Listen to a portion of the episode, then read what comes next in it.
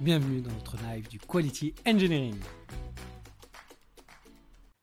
Bonjour à tous et bienvenue à notre nouveau Wearing Live. Aujourd'hui, j'ai l'immense honneur de, rencontrer Cynthia Lefebvre et de pouvoir échanger avec elle. Euh, mais je vais te laisser te présenter, euh, Cynthia. Bonjour à tous, bonjour Jean-François et encore merci pour, euh, pour cette invitation. Euh, pour ma part, je suis Cynthia Lefebvre, je suis responsable de gamme processus et qualité au sein de l'URSAF Caisse nationale, donc qui fait partie de la branche recouvrement de la sécurité sociale. Et euh, je suis en charge du coup de euh, plusieurs particularités, notamment les coachs tests qui interviennent et qui accompagnent l'ensemble de la DSI et au-delà sur la partie test. Euh, on a mis en place aussi l'assurance qualité des tests, donc s'assurer que les tests qui sont faits sont de qualité. On a aussi une petite particularité, c'est que je gère aussi la, partie identité visuelle de toutes les applications euh, internes à l'URSSAF Caisse nationale. Et on gère également tout ce qui est processus de test et processus de spécification depuis cette année. Sachant très intéressant ça, c'est qu'il y a tu lis pas que le test, tu lis aussi aux, exigences, au processus. Euh, je pense que c'est parce que j'ai remarqué que tout était lié, qu'il fallait qu'il y ait une, certaine cohérence, c'est ça? Tout à fait, en fait. Euh, si on ne gère que la partie test, on ne gère pas du coup les entrants. Et les entrants, on le sait très bien, d'une équipe euh, de développement à une autre, on peut avoir des qualités en fait de livrables totalement hétéroclites. Donc du coup, l'importance, c'est aussi de pouvoir normer tout ça de façon à retrouver de la qualité, non pas seulement au niveau des tests, mais aussi au niveau de leurs entrants. C'est très très intéressant. Et euh, est-ce que tu commences à voir les bénéfices de mieux gérer les processus et les exigences sur la partie test, ou finalement ce regroupement est encore un peu trop court aujourd'hui euh, dans le temps pour voir encore les bénéfices euh, dessus? On voit beaucoup dans l'agilité, dès qu'on commence à mieux faire du 3 amigos, du BDD, mieux définir les critères d'acceptance, bah, sur la partie qualité, euh, on, en voit les bénéfices, on voit il y, a moins d'ambiguïté, il y a moins ces erreurs, ces bugs de spécification. Euh, bah, bah, non, la feature, elle doit faire ça. Euh, oui, donc tu disais, tu ne vois pas encore les bénéfices de cette nouvelle organisation sur la partie qualité parce que c'est trop récent. Mais Tout à fait. en fait, c'est un, un process qui a émergé cette année. Donc, on a fait beaucoup de travaux cette année avec euh, huit sous-directions en partenariat. Par contre, les effets qu'on voit, c'est qu'effectivement, on a réussi à impliquer les MOA. Donc ça, c'est super, qu'ils se rendent compte qu'effectivement, ben, ils sont les points d'entrant euh, de, tous nos travaux et qu'effectivement, l'importance en fait de collaborer tous ensemble. Donc on s'est tous rapprochés et ça, c'est plutôt le bon point. qu'on on s'est aperçu que ben, voilà, le travail de l'un a un impact sur l'autre. Donc ça, c'est le, gros plus mais on va continuer du coup les travaux de façon à pouvoir euh, continuer à travailler ensemble. Ok, c'est intéressant. Parce que si on parle un peu de chiffres, euh, quand même, euh, ton administration, enfin, du coup, c'est pas la tienne, c'est celle dans laquelle tu travailles, est quand même ici conséquent. On parlait de, chiffres juste avant que tu te connectes. Je ne sais pas si tu peux donner ces chiffres-là pour, pour qu'on voit en fait l'ampleur du travail qu'il peut y avoir. Oui, on ne dirait pas comme ça hein, d'un point de vue extérieur, mais en fait, euh, le SI comporte 850 applications interconnectées entre elles. Donc, ce n'est pas facile et ce n'est pas simple d'évaluer, par exemple, les impacts d'une évolution ou d'une correction euh, sur l'ensemble du SI ou de mettre en production euh, à l'image de Google en un fraction de seconde parce que les impacts peuvent être très nombreux. Oui, oui. et puis dès que ça plante, donc ça marche pas bien, euh, ça, va vite se ressentir et, vous allez avoir, sans doute, euh, une énorme pression euh, voilà, pour la continuité de service. voilà, sachant que derrière chaque application, il n'y a pas forcément une MOA et une équipe MOE, puisqu'on essaye de regrouper quand même de façon structurée. Mais imaginez le nombre d'équipes qu'il y a derrière également pour gérer ces 850 applications interconnectées entre elles ça fait énormément de, monde. Et oui, et puis euh, si on, lit ça au fait que vous avez peut-être des deadlines des fois qui sont imposés par le gouvernement avec des nouvelles lois qui peuvent arriver, des nouveaux sujets, des nouvelles réorganisations qu'ils peuvent faire, ça, ça doit. Bah, finalement, on, voit l'administration comme quelque chose qui est peut-être un peu plan-plan, je dirais, entre guillemets. Euh, mais finalement, euh, c'est ça peut être très très intense dans, les processus de livraison. Vous n'êtes peut-être pas comme un site e-commerce, ce côté concurrent à délivrer quasiment tous les jours pour créer euh, de nouveaux services, mais vous avez quand même des contraintes qui peuvent vous être imposées de façon non négligeable. Comment vous gérez ça au, quotidien dans votre organisation, justement, que ce soit en termes de qualité ou de livrables? Alors bah, justement, on est, comme tu l'as dit, hein, soumis aux réglementations, aux lois, aux décisions ministérielles qui nous tombent dessus. On est comme le, public, hein, on est averti au dernier moment. Et euh, comme on peut l'avoir vu aussi, par exemple, en 2020, quand il y a eu les confinements, il a fallu mettre en place des mesures de suspension de, de, prélèvements euh, pour, les, différentes personnes, différentes populations. Et eh bien, il a fallu faire tout de suite des mises à jour particulière dans nos différents SI. Et c'est vrai que ça, du coup, il a fallu être très attentif euh, par rapport aux impacts que ça pouvait avoir. Il a fallu être très réactif aussi. Euh, donc ça, effectivement, on essaie de les prendre en compte le mieux possible en essayant de mieux communiquer entre nous et puis de, faire pas mal de, de comitologie, de vérification et de validation, évidemment, entre, entre les différents services. Parce qu'il y a plusieurs services en fait qui s'enchaînent au niveau du test. Euh, tu vas avoir toute la partie euh, qui concerne la, MOE. Euh, donc ça, j'explique pas ce que c'est, hein, tout, le monde, est au courant. Mais on a aussi des services d'intégration, des services de validation. Donc tous ces services-là, en fait, qui concernent le test, s'enchaînent de façon à ce qu'effectivement, il y ait le moins de trous possible dans la raquette. une grosse machine bien huilée. Justement, on a une question autour de, de cette organisation, savoir ben, combien vous avez d'équipes euh, pour gérer, grosso modo, euh, ces 850 SI. a priori, ce n'est pas 850 équipes, ce sera peut-être. Non, il n'y a pas 850 équipes, mais on est aux alentours de 1500 personnes au niveau, au niveau des SI. bon, ça, c'est les derniers chiffres que j'avais en tête au niveau RH, mais bon, ça a peut-être évolué encore depuis parce qu'on est dans en ce moment dans un process de recrutement intense euh, pour pouvoir internaliser, internaliser un maximum de personnes. Donc ce chiffre-là ne sera plus valable l'année prochaine puisqu'il aura grossi euh, d'ici l'année prochaine. Ok. Et du coup, en termes de, de QA, euh, ça représente à peu près combien de personnes partout en France? Parce que vous avez aussi une spécificité, c'est que vous n'êtes pas un seul endroit, mais vous avez un, beau maillage du territoire.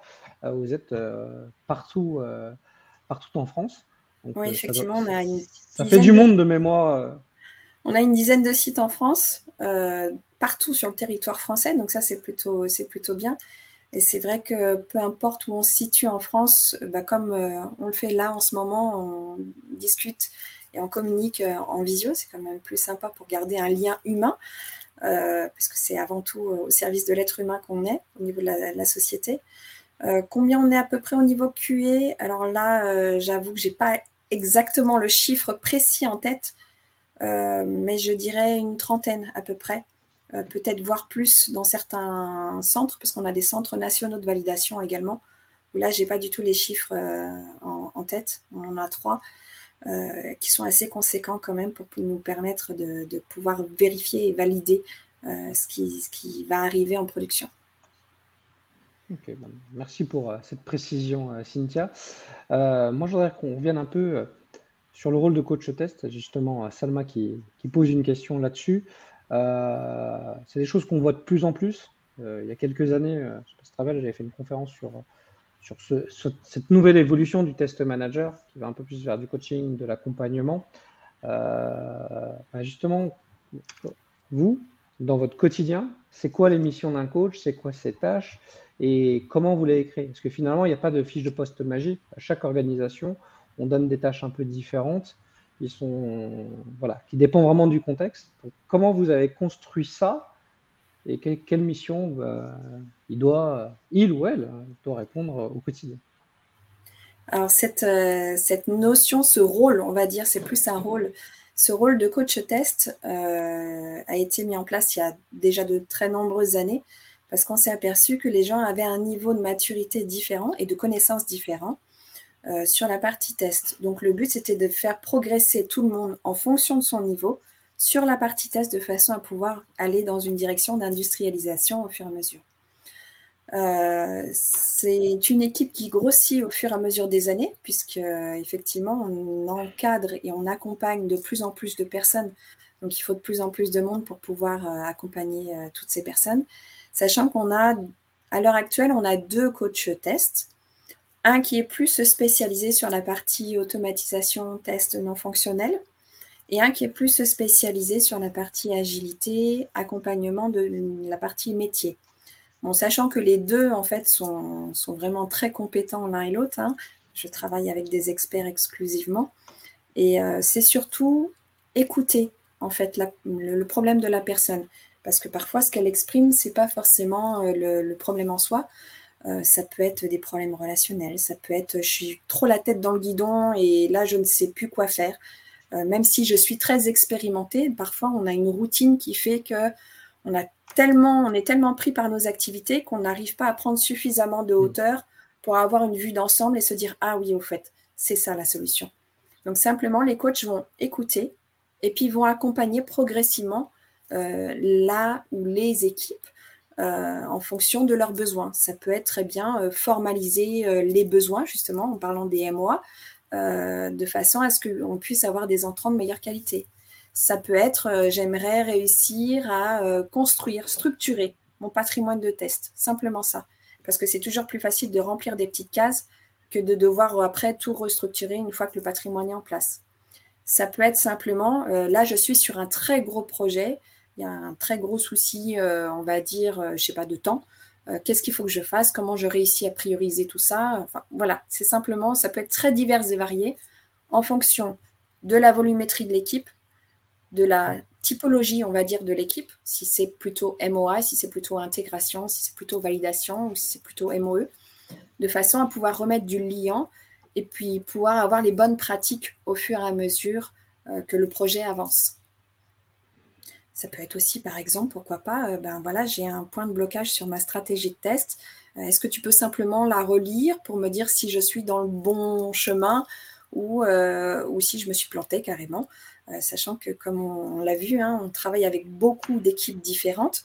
Donc la stratégie euh, de test pour nous est extrêmement importante euh, de façon à pouvoir avoir une certaine cohérence entre nous tous. C'est très intéressant, mais moi ce que je me demande, il y a une question notamment d'Amdi, tu as en partie répondu, mais du coup, pour ce que je comprends bien, c'est qu'on ne veut pas accompagner que les QA, ces coachs, mais l'équipe produit euh, globalement dessus, parce que quand on parle de euh, aider mieux comprendre le besoin des mois, aider à mettre des critères d'acceptation un peu plus clairs, eh ben on est sur quelque chose de, plus efficace. Peut-être que sur l'automatisation, des fois, il faut parler avec les développeurs aussi, peut-être un peu plus de shift left. Euh, du coup, ça va dépendre du projet. Je pense que c'est très hétérogène. Tu vois. Des projets legacy avec beaucoup de cycles en V, d'autres qui vont être dans un espèce de scrum, mais dans un cycle en veut, et d'autres qui vont être dans vraiment de l'agilité, euh, parce qu'on est sur euh, des stacks plus récentes, euh, plus souples, peut-être plus apaisés, qui vont nous permettre de le faire. Du coup, c'est vrai que finalement, deux, ça paraît pas beaucoup par rapport à la, quantité d'efficacité, enfin, d'efficacité qu'il doit y avoir dans le quotidien de l'accompagnement et, et qui doivent être très sollicités. C'est pas évident de trouver ces rôles-là. Euh, vous aviez déjà, je pense, deux personnes que vous avez fait, que vous avez accompagnées euh, dessus. Euh, moi, ce que j'ai vu souvent, c'est que c'est beaucoup un rôle, oui, d'expertise. Donc, il faut démontrer. Peut-être quand on fait de l'automatisation, à un moment donné, il faut mettre la main dans la pâte et démontrer, et pas juste c'est de la théorie, utiliser le faites ce framework-là. Nous, c'est ce qu'on appelle des advisors chez nous pour dire, bah, on ne fait pas que qu'une checklist de bonnes pratiques, on essaie de démontrer pour rendre autonome, parce que c'est voilà, ça, ça, fait un peu la différence. Mais, euh, mais c'est surtout un métier, je trouve, de communicant, parce qu'il faut convaincre, parce que avec cette organisation-là, ils ne sont pas dans l'obligation de faire appel à cette cellule de coaching. Ils sont euh, plutôt, ils doivent être demandeurs, donc il doit y avoir quand même un travail de lobbying, de communication, de gestion, euh, peut-être aussi de, de confirmation auprès de sa direction, peut-être pour avoir un peu plus de moyens, pour en avoir plus, pour passer à l'échelle sur cette organisation. comment ça se passe, voilà, cette partie communication globalement, qui est pour moi, ça a toujours été essentiel la communication dans un QA. Sauf qu'avant on disait, cher développeur, ça marche pas, je t'ai créé un bug, et aujourd'hui on va dire, chère équipe, comment je vous accompagne à mieux anticiper votre qualité? Si je caricature un peu le rôle de coach maintenant, c'est surtout qu'en plus, euh, on va avoir les trois quarts du temps, on va avoir la réponse, mais euh, ça fait 20 ans que je fais comme ça, pourquoi je devrais changer? Ça marchait bien jusque-là, donc il n'y a pas de raison que ça change. Euh, c'est vrai qu'on a plusieurs phases, effectivement, quand on intervient. Il faut déjà réussir à convaincre, sachant qu'il y a quand même certaines équipes qui nous testent pour voir si vraiment on a les compétences, si on est vraiment expert. Euh, ça, c'est un retour d'expérience, hein, euh, parce que j'ai été coach aussi. Donc, euh, c'est vraiment, voilà, ils vont poser des questions très tordues, très particulières, pour être sûr si qu'on a vraiment les bonnes compétences. Une fois que la confiance est installée, ça progresse tout seul et les gens reviennent d'eux-mêmes. Mais c'est vrai qu'au début, il y a une certaine résistance en disant, mais j'en ai pas besoin, en fait, je, sais faire mon job, je le fais depuis 20 ans, il n'y a pas de raison que ça change. Oui, d'accord, pas de problème. Sauf que là, on est dans une démarche d'industrialisation et non plus d'artisanat. C'est plus euh, je, fais les choses aller à l'instinct et puis on voit si ça marche. Non, là, on est plusieurs. Il faut réussir à se mettre dans un cadre d'industrialisation pour vraiment avoir une certaine rentabilité euh, sur le long terme. On investit sur l'avenir, sur le long terme et non pas sur du one-shot sur l'instant présent.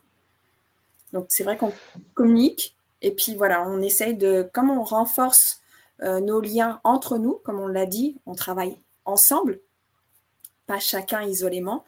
Donc du coup, c'est vrai qu'on se sert de nos appuis respectifs pour convaincre et se dire oui, ça a marché, en faisant notamment des retours d'expérience, euh, en animant des communautés. Donc on a plusieurs communautés euh, au sein de l'URSAF Caisse Nationale, des communautés qui peuvent être spécifiques, comme par exemple sur l'automatisation. On peut avoir des communautés, euh, on va dire, très ouvertes, comme euh, ce qu'on a fait en fait euh, dernièrement, où, à l'instar de ce que tu fais là, en fait, n'importe qui peut participer à nos points de façon à pouvoir ouvrir sa culture sur la partie test. Et puis, on a une partie communauté qui est référente, c'est-à-dire qu'on essaie d'avoir au moins un référent sur chaque site et dans chaque équipe, de façon à ce qu'ils puissent, on va dire, prêcher la bonne parole, si je puis dire, euh, de façon à, pouvoir aussi relayer les informations concernant le processus, concernant les nouveautés, les travaux qui sont actuellement, euh, sachant que le processus est toujours en perpétuelle évolution, puisqu'un processus qui n'évolue pas est un processus qui est mort. Donc le but, c'est de pouvoir suivre aussi ces différentes euh, évolutions et les différentes préoccupations aussi des, équipes opérationnelles de façon à pouvoir être mm. aidant pas être vu comme des contraintes, mais être aidant. Donc les coachs suivent aussi cette partie-là en communiquant un maximum avec les, différentes équipes, en écoutant, parce que ça c'est extrêmement important. Hein. si euh, effectivement on n'écoute pas les préoccupations des uns et des autres, mais on ne peut pas y répondre correctement, et en les rassurant, et en y allant petit pas par petit pas. Tu connais le principe des petits pas? Voilà. Ah, et bah féliciter et célébrer chaque petite victoire. Je, suis d'accord. J'ai toujours, moi, je dis toujours, il faut avoir beaucoup d'ambition, mais il faut avoir de petites victoires avec cette stratégie des petits pas, petits pas, et bien communiquer dessus et, le partager. Euh, et que l'équipe qui a fait cette victoire le partage à d'autres équipes. C'est là que ça marche bien. Et c'est vrai que tu parlais d'évolution. Je pense que sur les dernières années, en, termes d'évolution méthodologique, technologique, euh, de recrutement, qu'il faut quand même mettre sur les nouvelles technologies, les nouvelles méthodes pour attirer aussi les meilleurs talents qui sont chez nous. Bah, c'est vrai que beaucoup d'automatisation et que historiquement, dans le test, on n'était pas des techos, on était plutôt des fonctionnels. Donc ça faut accompagner quand même à une population euh, de personnes qui font partie de nos effectifs, qui font remonter en compétences, l'agilité avec mieux communiquer euh, avec le reste de l'équipe pour anticiper les besoins, bah, les développeurs aussi qui doivent euh, faire évoluer leur technique pour délivrer bien du premier coup. C'est vrai que tout ça, ça fait, ça fait beaucoup de choses à prendre en compte. Donc on ne peut pas tout faire bien du premier coup. Et c'est vrai que euh, cette organisation de, coaching, d'accompagnement, on peut le voir aussi dans le DevOps, avec des coachs DevOps dans certaines organisations qui vont le mettre en place pour accélérer la mise en place et, l'autonomie des équipes, parce que c'est ça votre objectif, c'est que les, équipes soient autonomes. Et ça, c'est super intéressant. Alors, je vois d'autres questions qui arrivent. Avant que je te parle un peu d'autres sujets euh, au-delà de ton rôle euh, URSAF. Euh, ah oui, selon ton expérience, est-ce qu'il ne faut pas trop miser sur l'automatisation euh, vu que ça peut engendrer un coût de maintenance assez important? Oula, on pourrait en faire toute une session Je, te laisse, donner ton avis, Cynthia. Alors, c'est vrai qu'on a eu plusieurs équipes qui se sont lancées à bras-le-corps comme ça dans l'automatisation, vraiment pleines de bonne volonté, en voulant essayer vraiment de rentabiliser au mieux, mais sans méthode. Euh, donc là, bah, ça a été la cata. Hein. Euh, c'est comme euh, essayer après de démêler un plat de spaghettis. c'est très compliqué. Donc c'est vrai que là aussi, les coachs interviennent, surtout sur la partie prérequis. Donc faire en sorte que tous les prérequis soient remplis de façon à pouvoir se lancer sur l'automatisation de tests. des choses simples, hein, que le patrimoine soit stabilisé. S'il est tout en train de changer, rentabilité euh, est quand même assez moindre, euh, que ça soit bien écrit, c'est-à-dire que ce ne soit pas de très haut niveau, parce que l'automatisation, ça reste une machine, donc si euh, on lui donne des, informations trop vagues, bah, elle ne saura pas faire. De façon, voilà, un ensemble de prérequis qu'on a définis tous ensemble, de façon à ce que les équipes soient plus sereines pour passer à l'automatisation. L'automatisation, c'est important, mais pas n'importe comment. Tout à fait. Et souvent aussi, les jeux de données. On voit souvent que c'est une contrainte ah dans des grandes organisations avec des systèmes interdépendants. C'est vrai qu'on on oublie des fois euh, de regarder ça et, c'est très important.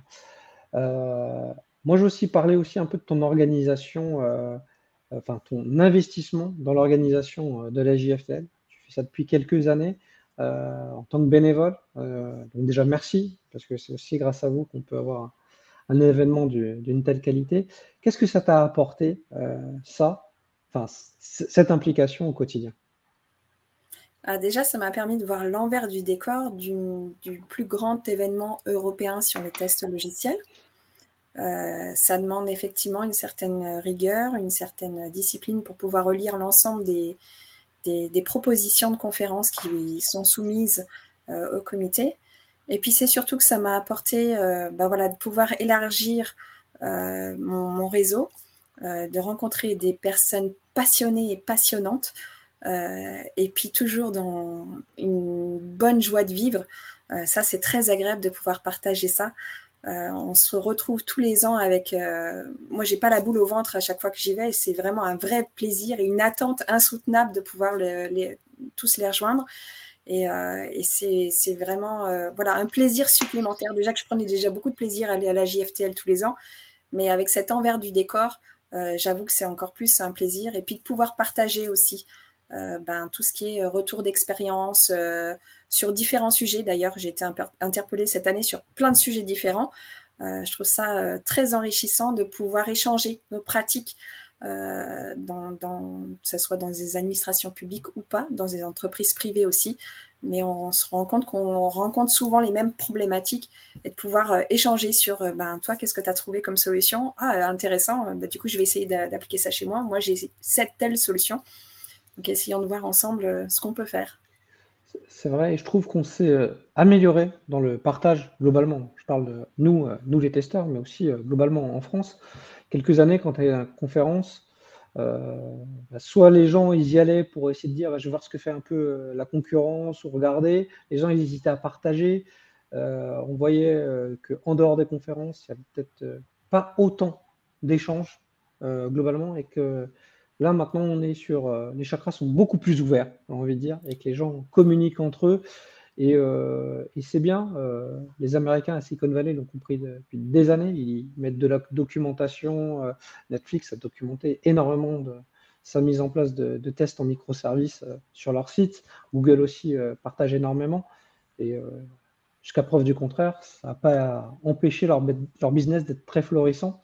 Donc, on peut partager sur des méthodes de travail sans parler de notre stratégie business globalement. Donc ça, c'est super intéressant. Et, et, moi, je vois, on parle, on parle avec tout le monde, euh, nous, même avec nos concurrents. C'est quand même euh, fort sympathique. C'est une respiration, je trouve. C'est un moment donné, on peut se poser. Juste un, c'est un échange de passionnés, en fait. Voilà. C'est vraiment une, jour, une journée, c'est peut-être un peu trop court pour pouvoir prendre le temps d'échanger avec tout le monde. Mais euh, voilà, il faut bien trouver un, axe d'amélioration dessus. Et encore, sachant que moi, je vais souvent à la première journée des ateliers de premier jour. enfin bref, on ne va pas parler que de notre vie là-dessus, même si c'est sympa sur, sur ça. Donc ce qui, ce qui est bien, c'est, je trouve, c'est l'implication et, qu'il faut des gens qui s'impliquent, qui partagent et, qui le fassent. donc voilà, moi je peux que encourager tous ceux qui nous équipent à aller à des conférences, participer à des conférences, euh, être euh, partie prenante de l'organisation d'une conférence s'ils le souhaitent. Donc il y a plein de moyens de pouvoir euh, contribuer et de s'ouvrir et d'avoir un, réseau qui va nous permettre de, grandir tous ensemble. Et toi, tu es allé même encore plus loin parce que, si je dis pas de bêtises, tu donnes aussi des cours de, de tests et de qualité logicielle. Tout à fait. Bah, comme tu l'as dit tout à l'heure, en fait, on est sur une niche professionnelle. Hein. Euh, le test logiciel, on n'est pas très nombreux, en fait. Et quand on, je l'ai dit tout à l'heure, on est sur une phase de recrutement assez intense, pas sur, que sur le test, hein. on, a, plein de postes différents sur plein d'autres euh, métiers, mais notamment sur la partie test, c'est compliqué de recruter euh, des, personnes de qualité, justement. donc, je me suis dit, bah, quitte à avoir des difficultés à recruter, autant d'essayer d'aller à la source. Euh, et, c'est vrai que moi, étant une ancienne miagiste de Nancy, euh, je me suis dit, ben voilà, je vais essayer de reprendre contact avec euh, le, responsable de la miage de Nancy, et puis pourquoi pas de proposer des cours pour pouvoir former ou au moins sensibiliser les futurs étudiants à d'autres d'autres métiers que la partie développement ou chef de projet, parce que c'est souvent les deux métiers qui sont mis en avance sur la partie euh, dans les écoles, dans les universités. Or, il y a toute une pléiade en fait de métiers au niveau informatique. Donc, c'est bien aussi de, leur montrer qu'il existe d'autres métiers. Du coup, j'ai commencé euh, l'an dernier en faisant une journée de sensibilisation au test. Bon, je m'étais dit, je vais y aller soft, euh, je vais faire des grands, voilà, des, des, grands principes, je vais y aller tranquille. Et en fait, j'ai été surprise parce que j'ai eu énormément de questions. Euh, les élèves étaient vraiment très intéressés. J'ai même des élèves qui sont restés une heure après moi, avec moi euh, après, les, après les cours, à me poser plein de questions, à être très intéressés sur le métier en lui-même, sur euh, voilà, plein de choses. Je suis waouh, bah, jackpot quoi. Donc du coup, on a refait, on a rebouclé avec le, responsable et puis il a dit bah voilà, si tu te sens de faire plus qu'une journée, je dis bah ouais, allez, partons sur quatre demi-journées et et. Voilà, c'est le principe des petits pas. On essaye euh, progressivement de, voilà, d'étoffer au fur et à mesure les, compétences de façon à ce qu'effectivement on puisse faire germer la graine de, la passion du test logiciel dans, les têtes des, futurs, euh, des futurs collègues. Pourquoi pas? Ah bah, Ça, c'est très intéressant et, c'est, c'est vraiment bien de s'investir là-dedans parce que c'est vrai que notre métier a encore besoin d'être euh, partagé. Euh, pour qu'on ait encore plus de bras armés pour nous aider dans la qualité. Donc euh, ça, c'est super bien. Euh, j'ai encore quelques questions, donc si tu veux bien, Cynthia, on va un peu déborder de la demi-heure pour, pouvoir regarder, pouvoir répondre aux questions de nos différents participants. Donc déjà, merci pour la qualité de vos questions. déjà, tiens, Christophe, je, Christophe Moustier, tu dois connaître, qui nous a posé une question euh, sur la RGA. Donc, ceux qui ne savent pas, c'est la, réglementation sur l'accessibilité. Donc, c'est une obligation légale pour euh, notamment toutes les administrations publiques et ça va l'être de plus en plus. Euh, il y a le pendant américain, par exemple, dès qu'on fait du commerce aux États-Unis, on a une obligation à peu près équivalente lorsqu'on fait de la vente en ligne. ça, ça a dû aussi chambouler la façon de faire du test. Vous en êtes où euh, Comment vous, vous appréhendez euh, ça sur la partie euh, respect de la norme globalement? Alors, je me demande si Christophe, c'est pas une petite souris qui suit nos réunions en interne, parce qu'effectivement, on l'a incorporé du coup dans notre charte graphique pour toutes les applications internes. Donc, effectivement, on, est, on a à cœur de, de prendre ça particulièrement, surtout que nos applications sont à destination des publics. Donc, il faut impérativement qu'on arrive à se mettre d'équerre. Et ça fait partie aussi de mes objectifs de cette année, de prendre en compte l'accessibilité dans le processus de test et dans le processus de spec. Donc, il a visé juste, Christophe, bravo. Euh, effectivement, ça fait partie de, nos euh, préoccupations actuellement. merci pour la réponse. Euh, il y a John aussi qui nous demande, bah, je, me doute un peu de la réponse, si les testeurs font partie des équipes agiles où ils sont à, part, tu as peut-être un peu des deux. Il y a des gens qui sont dans les équipes pour ceux qui sont agiles et des gens en transverse alors, ce qu'il faut faire, euh, il faut intégrer les systèmes les uns aux autres. Ça, doit être certainement ça. Alors, effectivement, on a un peu des deux dans le sens où, par exemple, on a des test managers transverses. Ça, c'est pour ceux qui ont vraiment des très gros projets euh, en place. On met à disposition des projets des test managers. Donc, effectivement, la partie, euh, j'ai envie de dire QA, est intégrée totalement dans les projets. On a effectivement, les trois quarts du temps, c'est intégré hein, sur les projets agiles de façon à ce qu'effectivement, il y ait une bonne collaboration et une bonne communication entre les, personnes. Soit on met à disposition soit effectivement on trouve un système pour accélérer euh, et augmenter la communication. Parfait. Euh, j'ai une autre question de Ramazan, j'espère que je dis bien le prénom, qui demande si toutes les équipes utilisent le même framework ou si ça varie d'une équipe à une autre. Alors je ne sais pas s'il parle du framework de développement ou du cadre méthodologique ou du framework de test. C'est peut-être euh, très hétérogène en fonction des contextes. Tout à fait, parce qu'il faut se mettre dans le contexte où, dans cette grande euh, entité, on a des projets qui sont où il y a une personne, et puis on a des projets où il y a 50 personnes. Euh, il y a des projets qui sont en cycle en V, il y en a qui sont en agile, il y en a qui sont en pseudo-agile. Euh, on a un peu de tout en fait. Donc c'est vrai qu'on essaye, on a un processus, ça on, on l'a, mais on essaye de l'adapter surtout au contexte. On essaye de, de le faire dans, de façon intelligente de façon à ce que chacun mm. puisse progresser en fonction des contraintes et, des, et du contexte euh, des projets. J'ai une dernière question d'Amdi. On revient sur la partie où tu as parlé un peu de, communauté QA. Mais euh, Amdi voudrait savoir si euh, il y a d'autres types de cérémonies qui sont mises en place, un peu comme les de partage, un peu comme les chapters QA qu'on peut voir en agilité, à l'échelle ou en agilité. et surtout, bah, comment ça se déroule, qui c'est qui l'anime, comment Comment participe bah, ces trentaines de QA C'est obligatoire ou pas? Je rajoute. voilà, question, euh, question subsidiaire. Euh, voilà, je pense que ce sera la dernière question euh, et après on pourra s'arrêter. Alors, comme je l'ai dit tout à l'heure, en fait, on a grosso modo trois communautés sur la partie QA.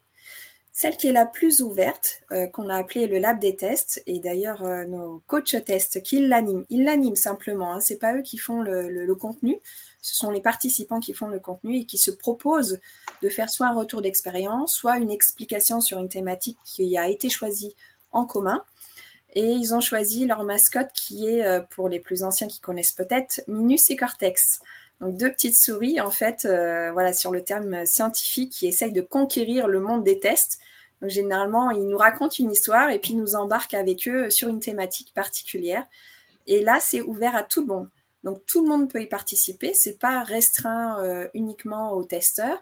Euh, c'est vraiment tous ceux que ça intéresse. Donc, ils embarquent avec eux euh, des MOA qui sont intéressés parce qu'évidemment, ils travaillent en collaboration avec les coachs. Donc, voilà, ça leur met la puce à l'oreille et ils ont envie d'en savoir plus sur des thématiques particulières. Ça peut être des développeurs, ça peut être des spécifieurs, ça peut être peu importe. En fait, du moment que ça intéresse, la thématique intéresse en fait les personnes. Euh, merci en tout cas. je, pense que tu as bien répondu à la question que voulait Amdi. Euh, on arrive à la fin de notre Wearing Live. Si jamais euh, vous avez d'autres questions ou que je n'ai pas pu on n'a pas pu poser toutes les questions que vous avez pu poser à, Cynthia lors du chat, bah, n'hésitez pas à la contacter directement sur LinkedIn. Cynthia se fera un joie, une joie pardon, d'y répondre. Euh, nous, notre prochain Wearing Live aura lieu dans deux mois. Euh, je vous remercie déjà à tous de votre présence, de la qualité de vos questions. Bah, Cynthia, je te remercie pour, pour cet échange, bah, une fois de plus, euh, hyper intéressant. Donc, je vous encourage à, suivre Cynthia sur les réseaux aussi et à la contacter le cas échéant. merci encore, Cynthia. Merci à tous et à très bientôt pour notre prochain Wearing Live. Au revoir. Merci à tous. Bonne journée.